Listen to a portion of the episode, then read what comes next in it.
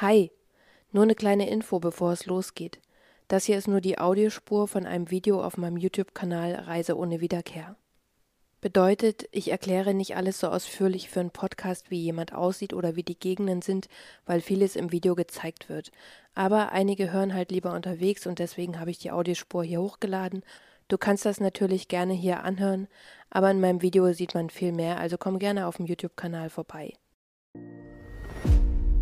Wir schreiben das Jahr 2021. Sinead Edwards reist seit fünf Jahren durch die Welt. Aktuell lebt sie in Tiflis, der Hauptstadt Georgiens. Sie liebt das Wandern und das Motorradfahren. Doch als sie eines Tages nach der Arbeit einen kurzen Ausflug auf einen Berg mitten in Tiflis macht, verliert sich ihre Spur.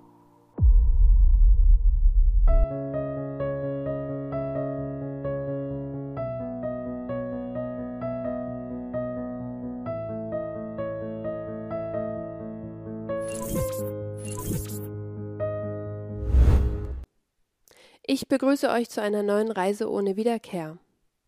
Wenn du das erste Mal auf dem Kanal bist, ich bespreche Menschen, die auf Reisen verschwunden oder verstorben sind. Das kann im Urlaub sein, Tagesausflug, Kurztrip oder einer Dienstreise und die Fälle handeln weltweit und sind gelöst oder ungelöst.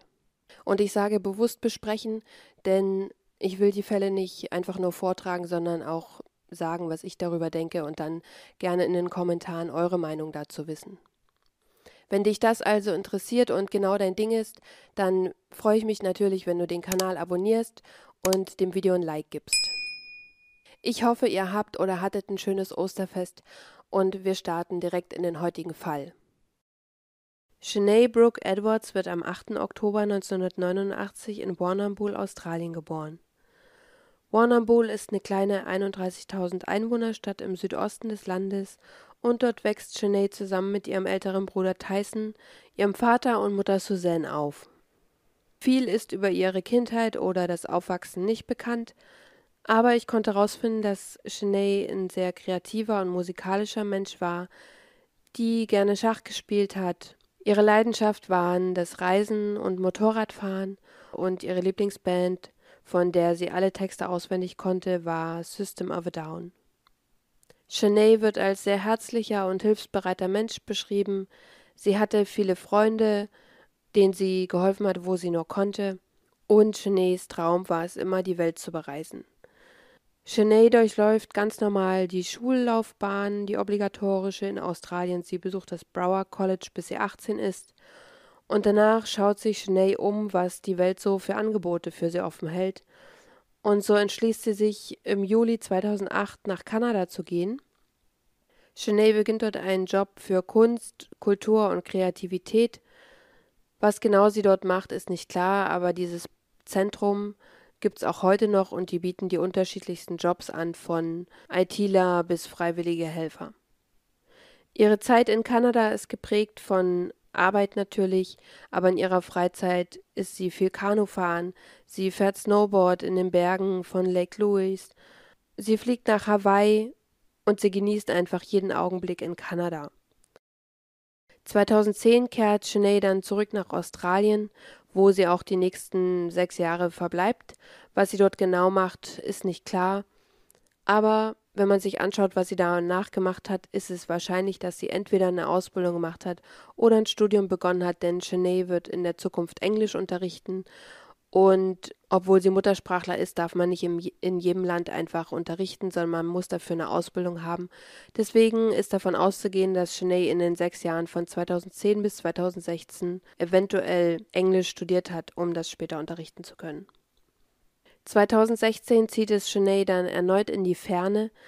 Sie hat sich umgeschaut, was man weltweit so für Freiwilligenprogramme machen kann und hat sich dann für Emerging Voices Kolumbien entschieden. Das ist ein Programm, bei dem man sich um Waisenkinder kümmert. Also nicht nur kümmert, sondern Sinead unterrichtet die auch. Und so geht sie im April 2016 eben nach Kolumbien. Während ihrer Zeit dort, denn sie bleibt bis 2018, hilft sie außerdem in Obdachlosenheim in Bogotá. Sie kocht für die Obdachlosen und leitet später auch ein Bau- und Renovierungsprojekt am Rande von Bogotá. Shanae ist also ein sehr aufopfernder und hilfsbereiter Mensch und sie geht da in Kolumbien total auf. Ne? Sie kann den Kindern helfen, sie kann für die Obdachlosen was bewirken. Und außerdem trifft Shanae Leute aus der ganzen Welt, die Teil ihres Teams sind und mit denen sie in ihrer Freizeit viel unternimmt und das Land erkundet. Shanae ist jemand, der Social-Media-Profile wie Facebook und Instagram besitzt, aber sie benutzt das eher wie ein Tagebuch. Also sie ist niemand, die sich selbst darstellt, sondern die Dinge, die sie sieht, einfängt. Das muss nicht immer ein schönes Bild sein oder ein scharfes Bild, sondern es ist eher eine Art Tagebuch und deswegen lässt sich halt viel zurückverfolgen, was Shanae in der Zeit gemacht hat. 2018 ist sie in Kolumbien fertig und fliegt nach Europa. Sie besucht dort ihren Bruder, der mittlerweile in London lebt. Man sieht durch Facebook und Instagram, dass sie in Frankfurt und Berlin ist, in Krakau, in Tallinn und dann macht sie im Juni 2018 eine Motorradtour mit einem Kumpel. Und diese Motorradtour beginnt in der Schweiz, sie führt über Österreich nach Ungarn, dann weiter nach Serbien und Montenegro und dann geht es zurück über Bosnien-Herzegowina bis nach Kroatien. Das nimmt die ganze erste Jahreshälfte von 2018 ein und in der zweiten Jahreshälfte 2018 geht es für Shanae dann nach Kambodscha und Japan, wo sie jeweils Englischunterricht für Kinder gibt. Mitte 2019 ist Shanae dann in Thailand und Malaysia, wo sie bis Januar 2020 bleibt. Ende Januar 2021 nimmt Shanae dann einen Job in Georgien in der Hauptstadt Tiflis an, bei dem sie erneut Englischunterricht geben soll. Ich persönlich wusste bis zu dieser Recherche rein gar nichts über Georgien und deswegen folgen hier für euch und für mich fünf Fakten über Georgien, ohne das Geschichtliche zu berücksichtigen. Georgien heißt in der Landessprache nicht Georgien, sondern Sakartvelo und Tiflis heißt Tbilisi, übrigens auch im Englischen Tbilisi.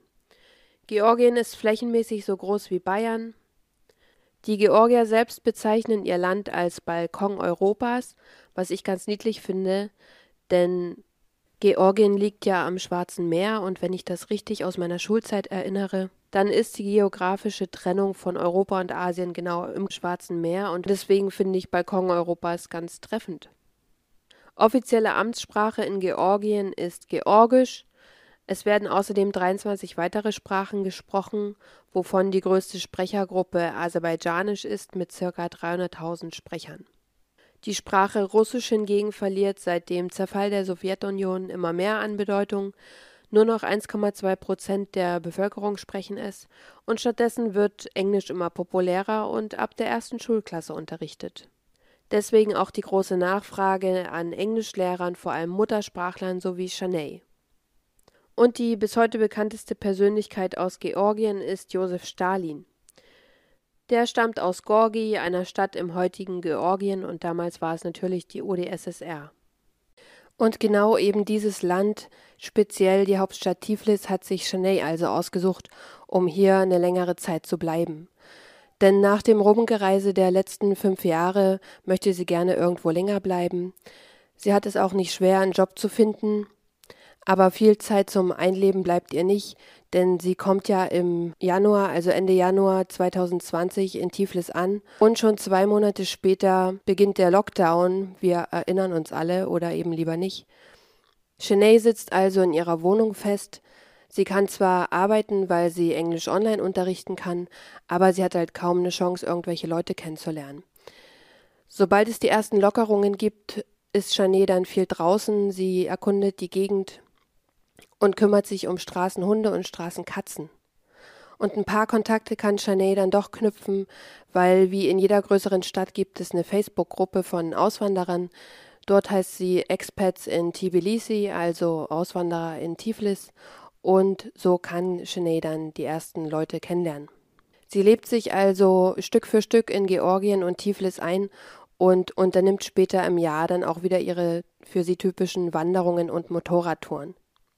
Wir machen jetzt einen zeitlichen Sprung in den Juli 2021. Shanae ist jetzt 18 Monate in Georgien und zu dem Zeitpunkt 31 Jahre alt. Ihren letzten selbst verfassten Instagram-Post postet sie am 29. Juli und darauf sind zwei Motorräder zu sehen und die Überschrift lautet Joy, also Spaß, Freude. Shanae hat jetzt nicht unbedingt tagesaktuell gepostet, das kann auch ein älteres Bild sein, aber das ist zumindest das letzte Mal, dass Shanae irgendwo selbstständig auf Social Media postet. Denn schon einen Tag später soll alles, was Shanae jemals erlebt, erreicht und gemacht hat, vorbei sein. Es ist jetzt Freitag, der 30. Juli 2021, kurz vor Wochenende. Shanae hat die Arbeitswoche erfolgreich hinter sich gebracht und sich am Abend mit Freunden zum Essen verabredet. Da sie aber vorher noch genug Zeit hat, will sie noch eine kurze Wanderung machen, was ja nichts Untypisches ist für sie, denn ein Tag ohne dass Shanae irgendwo draußen war, ist kein richtiger Tag.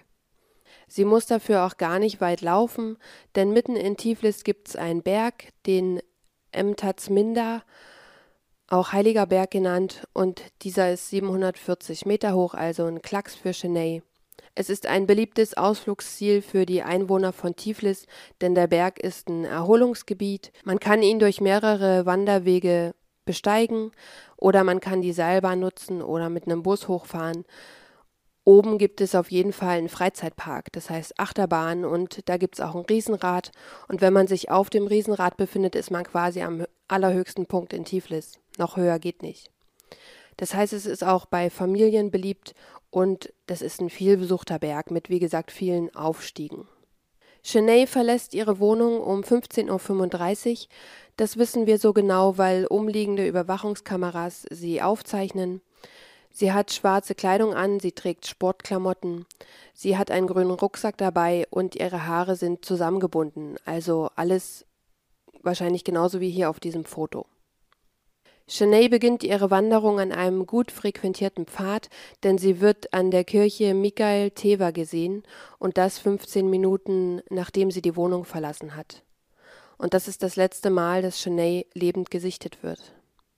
Um 16.32 Uhr Ortszeit, also genau eine Stunde nachdem Cheney ihre Wohnung verlassen hat, erhält eine Freundin in Los Angeles einen Anruf von ihr. In Los Angeles ist es 5.30 Uhr Ortszeit diese Freundin ist um die Uhrzeit schon wach, sie kann aber nicht mit Cheney sprechen, sondern sie hört übers Telefon nur noch, wie Cheney ruft Fass mich nicht an, bitte lass mich gehen, lass mich los. Und danach ist das Telefonat auch schon wieder beendet. In den anfänglichen Berichten hieß es, dass Cheney mit dieser Freundin telefoniert hat und ganz normal mit ihr gesprochen hat und dann eben diese Äußerung auf einmal kam, lass mich los, lass mich gehen. Aber später wurde dann korrigiert, dass diese Freundin wirklich mit Absicht angerufen wurde, also genau in dem Moment, wo Shanae quasi angegriffen wurde, was auch logischer ist durch die Zeitverschiebung. Und warum Shanae aber genau jemanden angerufen hat, der so weit weg wohnte, lässt sich nur spekulieren. Wahrscheinlich hatte sie das Handy in der Hand und hat darauf rumgetippt, und als sie gemerkt hat, dass sie angegriffen wird, hat sie wahrscheinlich die erste Person angerufen, die sie auf dem Handy erwischt hat, weil sie ihr ja gar keine Zeit blieb, in Ruhe jemanden auszusuchen oder den Notruf zu wählen. So wird es verm zumindest vermutet. Nach diesem kurzen Anruf ist auf jeden Fall Funkstille und die Freundin in LA kann Shanae auch nicht mehr erreichen. Und ab hier wird die Berichterstattung leider ein bisschen lückenhaft. Es lässt sich nicht zurückverfolgen, was nun stimmt. Einerseits heißt es, dass die Freundin in LA direkt die Polizei gerufen hat. Ob sie aber die Polizei in den USA oder in Tiflis angerufen hat, wissen wir nicht. Und in anderen Berichten steht, dass diese Freundin dann direkt Alarm geschlagen hat bei Leuten in Tiflis. Also wahrscheinlich kannte sie andere Freunde von Cheney oder sie wusste von dieser Expertsgruppe, also von dieser Auswandergruppe. Aber so richtig klar ist es nicht und es ist auch nicht klar, ob die Polizei direkt reagiert hat, ob sie das ernst genommen haben und wann sie angefangen haben, nach Sinead zu suchen. Es gibt also offiziell keine Angaben, ab wann die Polizei involviert war und gesucht hat. Ihre Freunde schlagen aber spätestens Alarm, als Sinead abends nicht zum verabredeten Essen erscheint. Denn Sinead war zuverlässig, sie hätte sich gemeldet, wenn sie nicht kommt, und sie können sie auch nicht auf dem Handy erreichen. Und zudem hat Sinead vor kurzem eine Straßenkatze aufgenommen, die schwanger war. Die hat mittlerweile Jungen bekommen und diese fünf Katzen leben bei Cheney und sie hätte die niemals ohne Futter alleine zurückgelassen, ohne jemandem Bescheid zu sagen. Sie schreiben also in dieser Facebook-Gruppe SOS Freundin verschwunden, haltet die Augen offen Und sie organisieren eine wirklich meiner Meinung nach beispiellose Suchaktion, private, denn sie rufen die Leute auf, sich am nächsten Morgen am Samstag früh ab um sieben zu versammeln und nach Schnee zu suchen. Und die sind super gut organisiert, dafür, dass sie das wahrscheinlich noch nie gemacht haben. Es gibt verschiedene Teamleader und alle werden in Gruppen eingeteilt, denn der Berg ist ja riesig. Sie wissen zu dem Zeitpunkt auch nicht, wo Cheney auf den Berg rauf ist. Und man weiß ja auch gar nicht, ob Cheney verschleppt wurde oder ob sie sich irgendwo verletzt oder schlimmer auf dem Berg noch befindet. Auf jeden Fall markieren sie alles via Google Maps oder auch per App Strava, denn alle Teamleader benutzen Strava, sodass man genau sehen kann, wo die Leute schon die Wege abgelaufen sind. Und sie aktualisieren auch alles zeitnah auf dieser Facebook-Seite, damit alle informiert sind. Und sobald sie neue Informationen haben, posten sie diese auch, zum Beispiel diese Erkenntnis, dass Chenet zuletzt an dieser Kirche gesehen wurde. Natürlich sagen sie, äh, seid vorsichtig, fasst nichts an, aber haltet Ausschau nach abgebrochenen Ästen oder Schleifspuren am Wegrand. Und es gibt sogar eine Firma, die nicht genannt werden wollte, die den Leuten Powerbanks zur Verfügung stellt, damit sie nicht vom Berg runter müssen, um ihre Akkus neu zu laden, sondern eben weitersuchen können. Und so sieht man eben ganz genau, welche Bereiche schon abgesucht wurden. Es wird aufgerufen, wir brauchen noch Leute auf der Seite oder auf der anderen. Und insgesamt gibt es 300 Leute, die ab 7 Uhr früh am Samstag nach Cheney suchen. Die Polizei ist ebenfalls auf der Suche nach Cheney. Wie gesagt, wir wissen nicht, wann sie genau angefangen haben. Vielleicht haben sie schon Freitagabend dann gesucht, aber am Samstag sind sie auf jeden Fall unterwegs. Sie sind mit einer K9-Staffel unterwegs, das heißt mit Hunden. Sie haben Drohnen und fliegen die Gegend ab. Sie versuchen natürlich, das Handy von Cheney zu lokalisieren. Und wie gesagt, man weiß ja gar nicht, ob Cheney sich noch auf Berg Emtatsminda befindet. Am Samstagabend gegen 19 Uhr verbreitet sich dann per Buschfunk das Gerücht, dass Cheney gefunden wurde. Dieses Gerücht bestätigt sich leider kurz vor 20 Uhr, als die Polizei bekannt gibt, dass sie Cheney auf einem Abhang unter Büschen und Ästen verdeckt gefunden haben. Der Bereich wird natürlich abgesperrt und in der Nähe von Cheney wird ein beschädigtes und blutverschmiertes Messer gefunden und ein bisschen weiter weg auch ihr Handy. Auf Cheney wurde insgesamt 13 Mal eingestochen, fünf Stiche davon gingen direkt in den Hals, was zu ihrem Tod geführt hat. Cheney ist vollständig bekleidet, aber ihr Rucksack fehlt und entgegen anfänglicher Gerüchte sagt die Polizei, dass Cheney nicht missbraucht wurde. Diese Informationen, dass das Messer gefunden wurde und der Rucksack fehlt, das gibt die Polizei alles erst viel später bekannt. Nach dem Auffinden von Cheney ist quasi Informationsstopp. Die Leute wissen, Chaney lebt nicht mehr, aber viel mehr Informationen erhalten sie von der Polizei nicht. Die Nachricht, dass Cheney nicht mehr lebt, verbreitet sich unter ihren Bekannten und Freunden wie ein Lauffeuer und viele suchen ihre Facebook-Seite auf, um ihrer Trauer und Wut Ausdruck zu verleihen und um auch Erinnerungen mit Cheney zu teilen. Und dadurch kann man sehr viel über Cheney erfahren, was sie für ein Mensch war. Um nur zwei Sachen zu nennen, ähm, eine Freundin schreibt, dass Cheney eines Tages sehr zeitig aufgestanden ist, um extra mit ihr zum Flughafen zu fahren und sie hat mit ihr gewartet, obwohl der Flug sich verspätet hat, um dann irgendwann später wieder alleine nach Hause zu fahren und Sie musste den Flug gar nicht kriegen, sie wollte einfach nur, dass die Freundin nicht alleine am Flughafen rumsitzt. Eine weitere schreibt, Chanel, du hast mir in Senegal damals das Leben gerettet. Ohne dich wäre ich heute nicht mehr da, was auch immer das bedeutet, und leider konnte dir niemand helfen. Weitere schreiben, dass Chanel ein sehr selbstloser Mensch war, der eben immer anderen geholfen hat und auch nie was zurückverlangt hat, also sie war niemand, die gegeben hat und gesagt hat, dafür machst du aber das und das für mich, sondern im Gegenteil, es hat ihr die größte Freude bereitet, wenn sie was, wenn sie den Menschen was geben konnte, wie eben den Obdachlosen in Kolumbien, den Waisenkindern und was auch noch für tausend Sachen Chanel alles gemacht hat. Die Familie wird natürlich informiert, dann das Auswärtige Amt in Australien. Georgien selbst hat keine Botschaft in Tiflis und so reist ein Botschafter aus der Türkei an was auch immer er da macht. Aber zur Vollständigkeit, die werden alle informiert. Und wie gesagt, warten die Leute Tag für Tag auf Informationen und die Polizei gibt einfach nichts preis. Man weiß also gar nicht, kommen die mit den Ermittlungen voran? Ermitteln die überhaupt? Die Öffentlichkeit sitzt auf jeden Fall im Dunkeln. Der Aufschrei über Chenays sinnlosen Tod ist natürlich riesig, vor allem unter den Frauen in der Bevölkerung. Und so planen sie für den 8. September eine Mahnwache abzuhalten, in Gedenken an Cheney und um auf die Gewalt an Frauen aufmerksam zu machen. Ich stelle mir das so vor, wie es auch bei Sarah Everard in London der Fall war, wo sich einfach ganz viele Frauen versammelt haben, um ihrer Wut Ausdruck zu verleihen.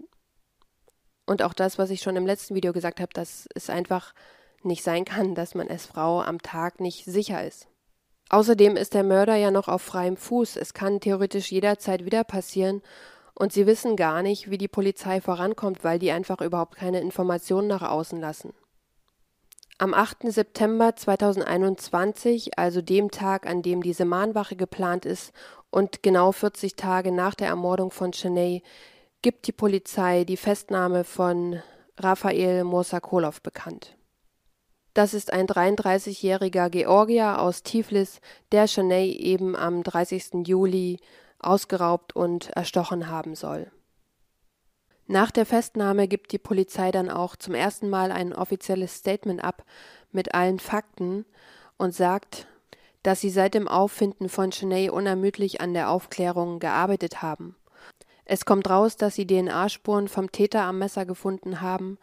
Diese DNA-Spuren haben sie natürlich versucht abzugleichen und sie an 194 Interpol-Mitgliedstaaten geschickt.